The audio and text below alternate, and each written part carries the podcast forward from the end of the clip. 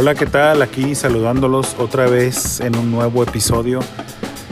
Hoy vamos a hablar de qué significa ser luchador, de cuál, cuál es la razón por la que muchos son luchadores. Eh, existen muchas razones, esta será mi razón personal por la cual yo digo que es uno de los mejores deportes, por la cual yo digo que existe esa magia en la lucha libre por la cual hace diferencia a otros deportes, por la cual no cualquier deporte tiene eso y como lo decía en otros episodios, ¿por qué razón el público es parte de? Y sinceramente hay cosas que no se pueden creer hasta que uno las vive, como lo que se siente de verdad ponerse una máscara si lo hace uno en, en cierta forma, ponerse cualquier máscara, se siente algo diferente, pero cuando es un personaje, cuando es un luchador, eh, no, se explica uno por qué se siente eso. Lo había escuchado de varios luchadores, lo cual decía yo, uno, nada, pues, es como una cachucha, un sombrero, te lo pones y nada que ver.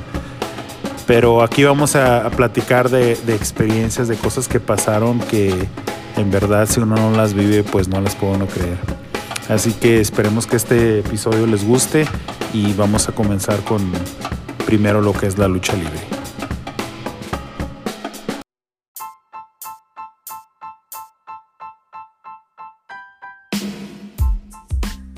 Ok, primero que nada vamos a dar un poquito de, de historia de la lucha libre. Eh, no vamos a hablar los puntos que están en internet y todo, porque no es.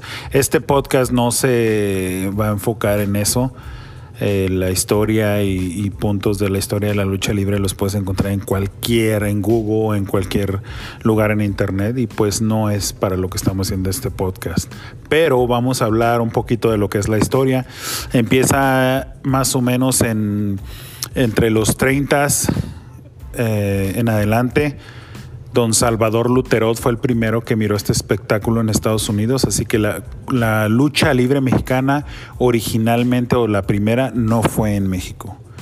Esta persona, Don Salvador Luterot, que es la persona que desciende ahorita lo que es el Consejo Mundial de Lucha Libre.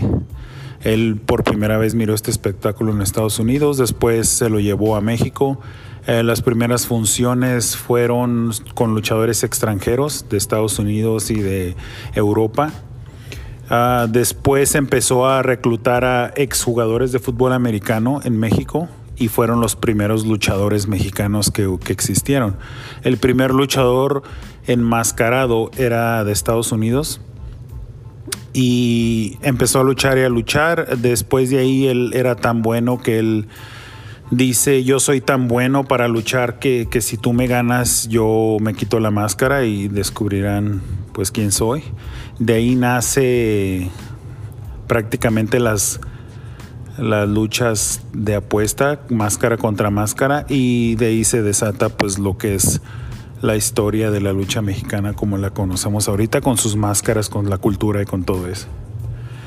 Eh, ese es un poco de la historia. Ah, como les digo, eh, yo creo que las personas que están escuchando este podcast son fans de la lucha libre y, este, si no, pues la historia la pueden encontrar en cualquier lugar de internet. Eh, aquí nos vamos a enfocar más en lo que es la experiencia personal y la experiencia sobre la lucha libre o algo más cercano o algo backstage como le llaman sobre la lucha libre.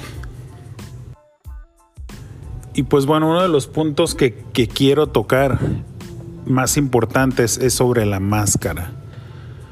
La máscara de un luchador tiene un significado muy muy importante, aunque ha habido muchos luchadores que nunca han usado máscara y han sido unas leyendas y son unas leyendas en la lucha libre sin necesidad de tener una máscara. Pero la máscara es muy importante.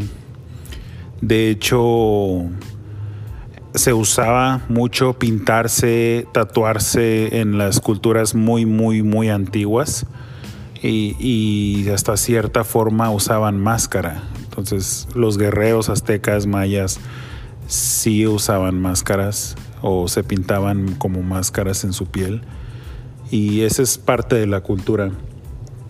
Hace muchos años yo escuchaba luchadores o escuchaba historias del santo donde decía eh, es que yo me pongo una máscara y me transformo.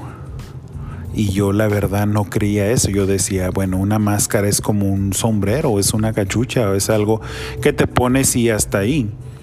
Pero nada que ver con que te transformes. Eso yo creo que yo lo miraba como que era un hasta cierto punto mentira.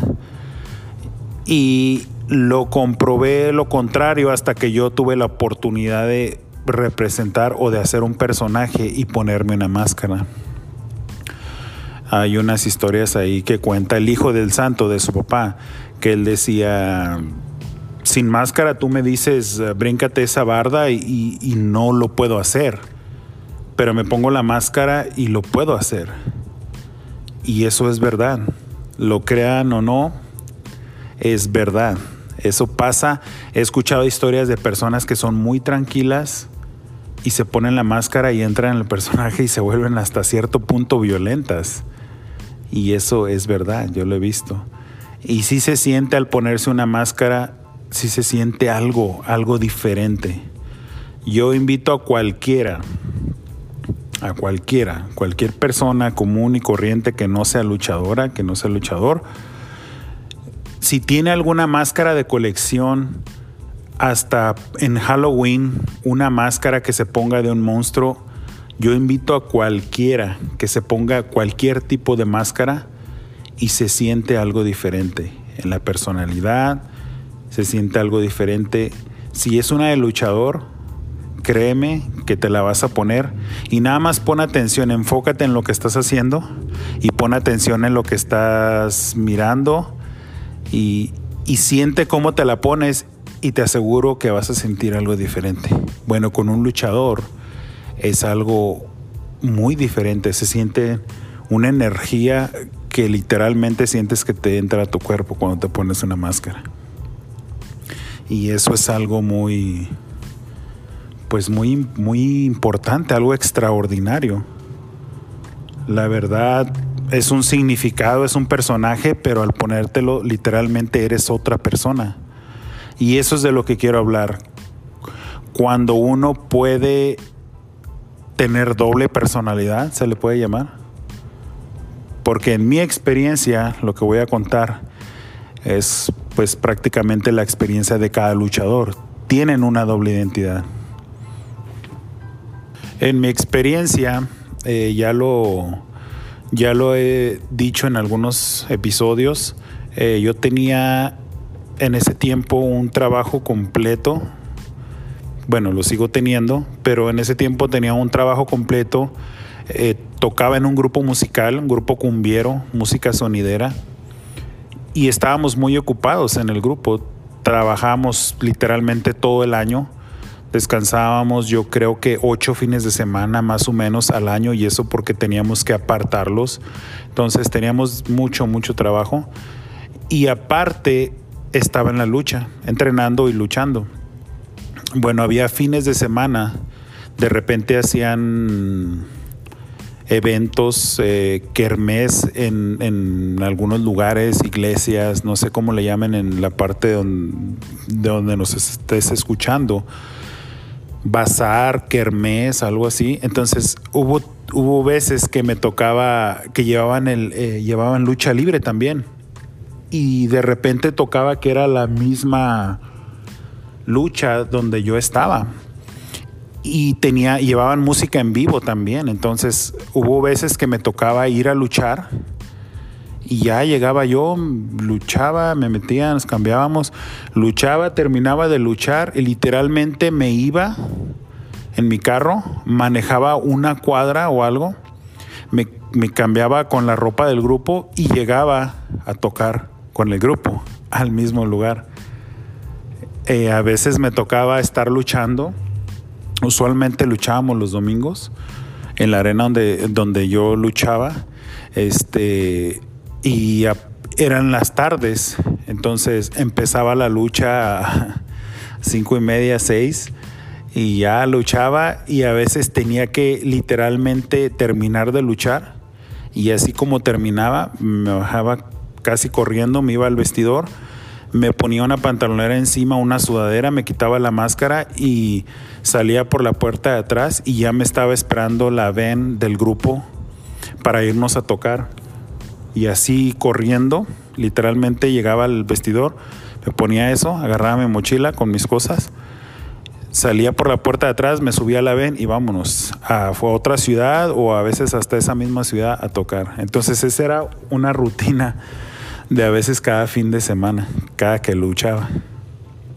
Aquí lo interesante, aquí lo, lo bueno de todo esto es que pues era una magia de la lucha libre sentir cómo eras un personaje, cómo, cómo la gente te identificaba como un luchador, como un personaje, y a la vez te quitabas la máscara y pues ya no eras literalmente nadie. Entonces eso para mí fue muy satisfactorio porque a veces íbamos a entrevistas de la lucha libre a radios, de, pues sí, a la radio, a medios de comunicación, donde a mí ya me conocían por el grupo porque ya habíamos estado ahí en entrevistas o haciendo promoción y todo. Entonces me tocó varias personas, locutores, que me conocían muy bien, que me saludaban y que ya éramos muy conocidos por el grupo y me conocían como integrante del grupo. Y era algo hasta cierta parte chistoso, pero se sentía algo raro porque yo llegaba con una persona que tenía yo demasiada confianza, que ya lo conocía, que ya me conocía pero llegaba enmascarado a hacer promoción de alguna lucha que íbamos a tener. Y era así de, oh, mucho gusto, soy tal persona. Y se presentaban. Y en un lado ellos como hablándome, entrevistándome, o entrevistándonos, porque íbamos varios. Y me hablaban así como concierto, como que no me conocían. Obviamente pues no me conocían, no sabían que era yo. Entonces eso era algo que yo vivía muy seguido y era algo pues que me daba risa y me hacía sentir bien. Pero lo más fuerte de la lucha libre, lo que a mí me hace sentir mejor, las satisfacciones más grandes que tuve en la lucha libre, fueron por los niños. Yo creo que eso fue lo que me mantuvo a ese ritmo de trabajo, teniendo un trabajo completo, estando yendo a ensayar para un grupo, estar tocando en un grupo y aparte estar yendo a entrenar y aparte estar luchando. Yo creo que lo que me mantuvo ese tiempo así ese ritmo de trabajo, pues fue la satisfacción de ver a los niños cómo se emocionan en una función de lucha libre. Ahí es cuando tú miras que vale la pena lo que estás haciendo, que vale la pena tu trabajo. En muchas ocasiones un niño se emocionaba tanto, o sea, tú miras a un niño, le ves sus manos, le ves su mirada tan emocionado, él está tocando un super, superhéroe para él. Y podrás no ser el mejor luchador, podrás no ser el de más experiencia, podrás no ser el más popular de esa arena, pero ese niño le da un gusto, le da mucho gusto tocarte, que le des, que lo saludes cuando está saliendo hacia el ring. Eso los emociona mucho. Este, a mí una vez me tocó estar luchando y pues ya ahí ya era algo conocido, había niños que ya me conocían, que terminaba yo de luchar y se tomaban la foto, te pedían un autógrafo, eh, ya sabían quién era yo. Entonces una vez vino un luchador de México y este, pues yo quería ver, eran unos luchadores que yo miraba cuando estaba niño en Ciudad Juárez era el Crazy 32 o 33, no me acuerdo bien bien cuál era. Era Blackfish, que es hijo de Fishman. Eh, estaba bueno la cartelera. Entonces, pues yo luché y yo dije, pues yo quiero ver la lucha, ¿no? Entonces, para mí fue algo bien satisfactorio. Yo me cambié, terminé de luchar, me cambié y me senté entre la gente, dije, para ver la lucha y andaban unos niños jugando así cerquita de mí a las luchitas y no que yo soy este luchador y yo este cuando de repente oigo que uno de los niños dice yo soy doctor pánico y se empezaban a pelear no yo soy yo soy este yo soy el otro y peleando ahí luchitas literalmente en un lado de mí Entonces eso a mí me daba, me daba mucha satisfacción ver eso y ellos ni cuenta que yo estaba en un lado de él y que yo era el luchador. Eso fue una de las, de las muchas cosas que me pasaron en la lucha que se sentía una satisfacción tan grande que uno decía, bueno, tal vez no soy el número uno, tal vez no soy el mejor, me falta mucho para aprender, pero estas cositas van, van dándome más energía y van dándome más ganas de estar aquí, porque valía la pena estar ahí por, por los niños. Y literalmente llegó a un punto de que yo entré a la lucha, yo empecé a entrenar y yo, yo era luchador porque a mí me gusta la lucha porque yo amo la lucha. Pero llegó un punto en que ya, ya lo hacías más por eso, por esas satisfacciones. Y, y pues aquí al nivel local, pues no puedes vivir de la lucha, no puedes decir, este, pues yo soy luchador de tiempo completo y nada más vivo de la lucha. Al nivel local, no. Yo siempre lo explico con así conocidos que, me, que sabían que yo era luchador y me decían, oye, ¿cuánto, ¿cuánto ganas en la lucha? Pues son unas madrizas que se ponen un montón de golpes. De repente te miro que andas lastimado de esto, de repente lastimado de esta cosa. Eh, ¿Cuánto ganas? O sea, ¿de verdad vale la pena estar ahí?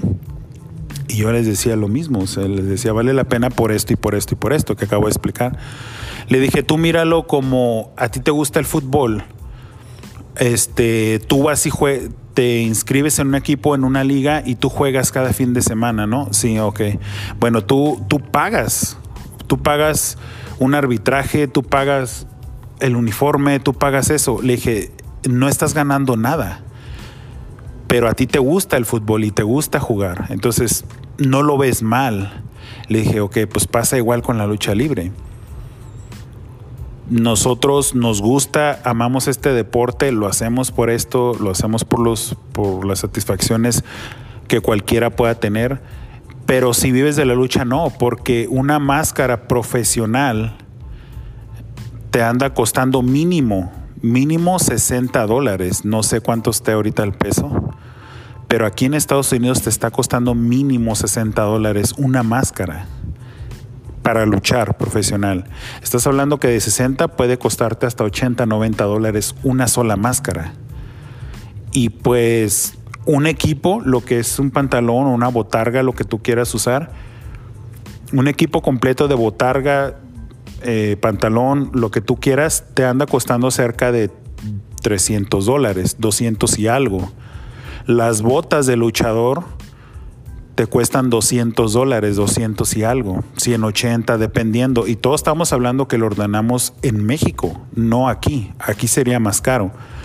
Igual lo ordenamos en México porque el trabajo de México, el trabajo de la persona que me hacía las máscaras, los equipos, la verdad es un trabajo profesional, bien hecho ya lo he comentado antes, esa misma persona, bueno, sí puedo decir su nombre porque él le hace equipos a mucha gente, pero le dicen el Simpson. El Simpson está en Ciudad Juárez, Chihuahua, ex luchador también.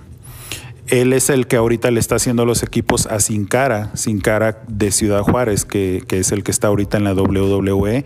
Le hace equipos a muchos luchadores Creo que en YouTube hay un video donde sale él, por si lo quieren conocer, y este se llama, no me acuerdo cómo se llama el video, pero lo pueden buscar como mascarero o máscaras de Ciudad Juárez, y él le hace equipos ahorita a Octagoncito, le ha hecho a a, muchos, muchos, pero en la actualidad él es el que le hace los equipos y las máscaras a Sin Cara.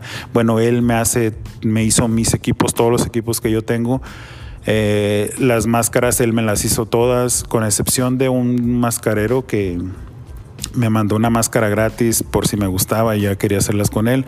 La verdad no me gustó, ni el trabajo ni el servicio, y nunca lo volví a usar. Pero eh, todas mis máscaras y como, como decía antes, o sea, eso, eso es caro todo eso. Y estamos hablando de precios, de lo que uno paga, de lo que le pagan a un luchador. Un luchador local no gana mucho.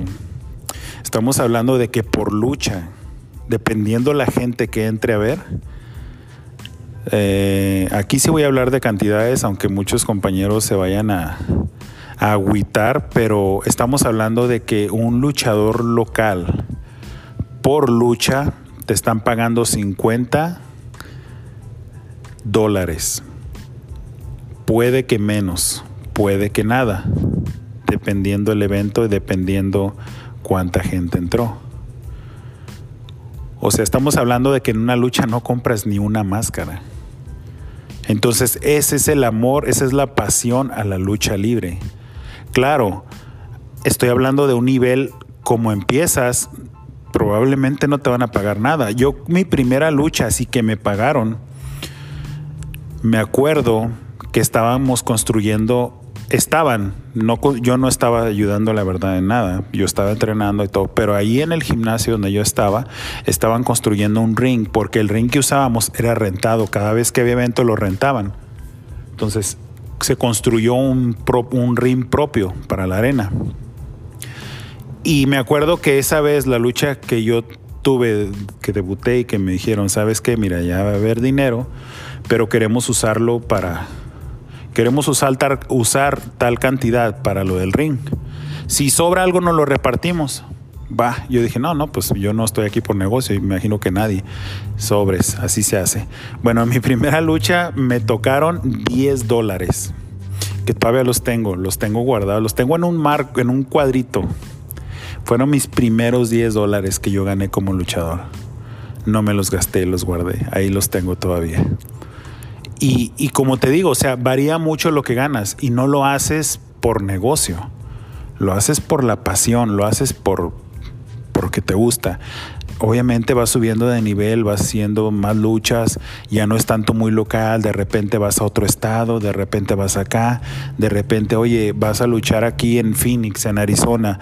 Eh, ¿Cómo ves? No hay mucho dinero, pero te pago el boleto. Bueno, pues te pagan el boleto y vas gratis pero ya te están pagando, ya te están conociendo allá, ya te están mirando en otros lados, ya miran tu trabajo. Entonces ya vas subiendo. De ahí pues sube hasta ser profesional. Ahorita un luchador puede ganar hasta 10 mil dólares, 9 mil dólares por una sola lucha. Un luchador mexicano. Eso pueden cobrar aquí. Entonces, e, ese es el más o menos el nivel. Entonces, es por pasión y por muchas cosas. Cuando empiezas, obviamente, pues prácticamente estás invirtiendo y no estás, no estás ganando nada. Pues las satisfacciones son demasiadas cuando amas este deporte. Entonces siempre, siempre uno piensa en las satisfacciones personales. Pero el ser luchador es, algo, es uno de los deportes más, yo pienso que más apasionantes que puedes tener. Eh, yo jugué básquetbol, uh, voleibol, no fui muy bueno en básquetbol, ni en eh, jugué fútbol, soccer también. Tampoco pienso que fui muy bueno, fui portero. Eh, porque no me gustaba. Voleibol nunca había jugado y ese, entré a un torneo y fui el jugador más valioso de esa temporada. No sé cómo, nunca lo había jugado, pero jugué fútbol americano y eso sí me apasionaba mucho. Eh, llegué a tener una beca para jugar en, la universidad. Mm, ya después contaré la historia por qué no me fui, pero eh, por problemas familiares no me fui. Eh, pero la lucha libre es el que se me ha hecho más completo físicamente. Después hablaremos de algunos temas, por qué unos luchadores parecen luchadores y por qué otros no parecen luchadores, pero ese yo creo que es un tema muy aparte de lo que estamos hablando ahorita. Eh, yo pienso que muchos deportes son buenos, cualquier deporte es bueno cuando lo haces con pasión, cuando lo haces con gusto, cuando de verdad te gusta. Yo creo que lo haces mejor y lo disfrutas más. Así las cosas malas que te pasan hasta las disfrutas. Yo disfruté las lastimadas hasta cierto punto. No en el momento ah, fue muy doloroso, pero hasta cierto punto moretones, todo eso, lo adolorido, todo lo, disfrutas. La bautizada, que después hablaremos de eso también, que hay, diferentes tipos de bautizadas, pero, pero después hablaremos de eso. Pero todo lo disfrutas, ¿por qué? Porque es lo que te gusta. y es muy, no sé, es muy satisfactorio ver que te pones la máscara y, eres alguien importante y te la quitas y ya no eres nadie. Entonces eso es muy bonito y satisfactorio a la vez porque te das cuenta de que algo que te gusta hacer a ti, alguien más le está ayudando hasta cambiar su, su humor, hasta cambiar su, su forma de, de vivir en ese ratito. Entonces eso yo creo que es una satisfacción muy grande. Y pues esta es la otra vez la experiencia que, a mí me tocó vivir, que a mí me ha tocado vivir en la lucha libre. Y pues esperemos que sea de su agrado, esperemos que puedan comentar, que puedan suscribirse al podcast, hacer preguntas, de todo se vale aquí. Ah, buenos y malos comentarios son bienvenidos. Yo creo que nos van a servir para, para ir creciendo en todo esto que apenas estamos empezando. Y como todo, pues esperamos estar en el gusto de ustedes y esperamos que estén contentos con el contenido. Y más que nada sigamos apoyando este bello deporte y sigamos eh, hablando de lo mejor que hay, de todo lo que hay, para que la gente que a lo mejor no tiene idea de lo que es la lucha libre se entere por medio de alguien que estuvo y que está dentro de la lucha libre y que se van a hablar las cosas como son. Yo creo que para bien, yo creo que todos podemos aprender de todos y todos podemos ver cositas que no nos gustan y podemos cambiarla y pues es lo que tratamos de hacer en este podcast. Saludos para todos y larga vida para la lucha libre mexicana.